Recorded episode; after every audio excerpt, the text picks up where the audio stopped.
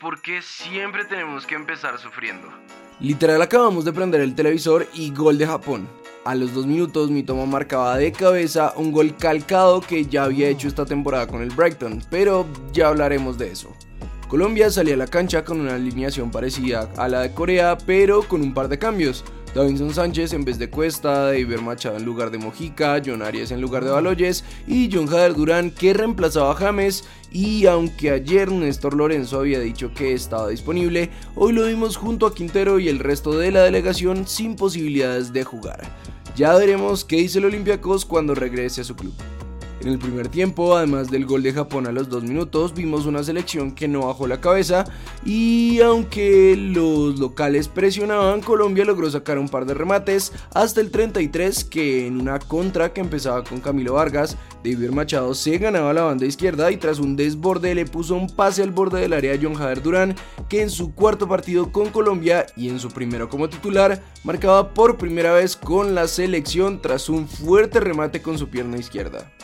En la segunda mitad Colombia salió concentrado y dispuesto a ganar, tanto que en los primeros minutos se vieron varias jugadas, incluido un doble remate al 50 donde pedíamos un penalti por una mano en el área, pero en realidad no había nada, hasta que al 61 John Jader Durán caía en el área y John Arias definía, pero en el rebote aparecía Rafael Santos Borré para marcar un gol, perdón, un sapo golazo de chilena que puso el 2 a 1 definitivo. En su décimo partido con la selección, Borré consiguió su tercer gol y de qué forma.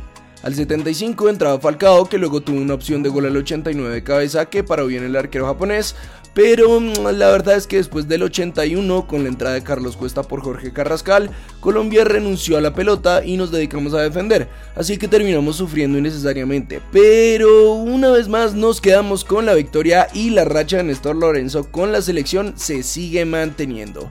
La última vez que perdimos fue hace más de un año cuando Argentina nos ganó como locales en las eliminatorias. Buenas sensaciones nos dejan estos partidos y sobre todo una idea más clara de cómo puede jugar la selección y quiénes deberían ser los titulares de Colombia para estas eliminatorias. Así que nos gustaría saber cuál sería el 11 ideal para ustedes. No siendo más, eso fue todo por el video de hoy, así que nos vemos mañana con más información.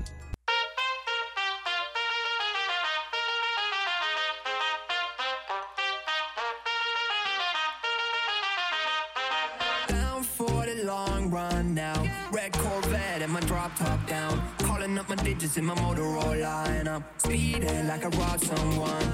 Falling and I'm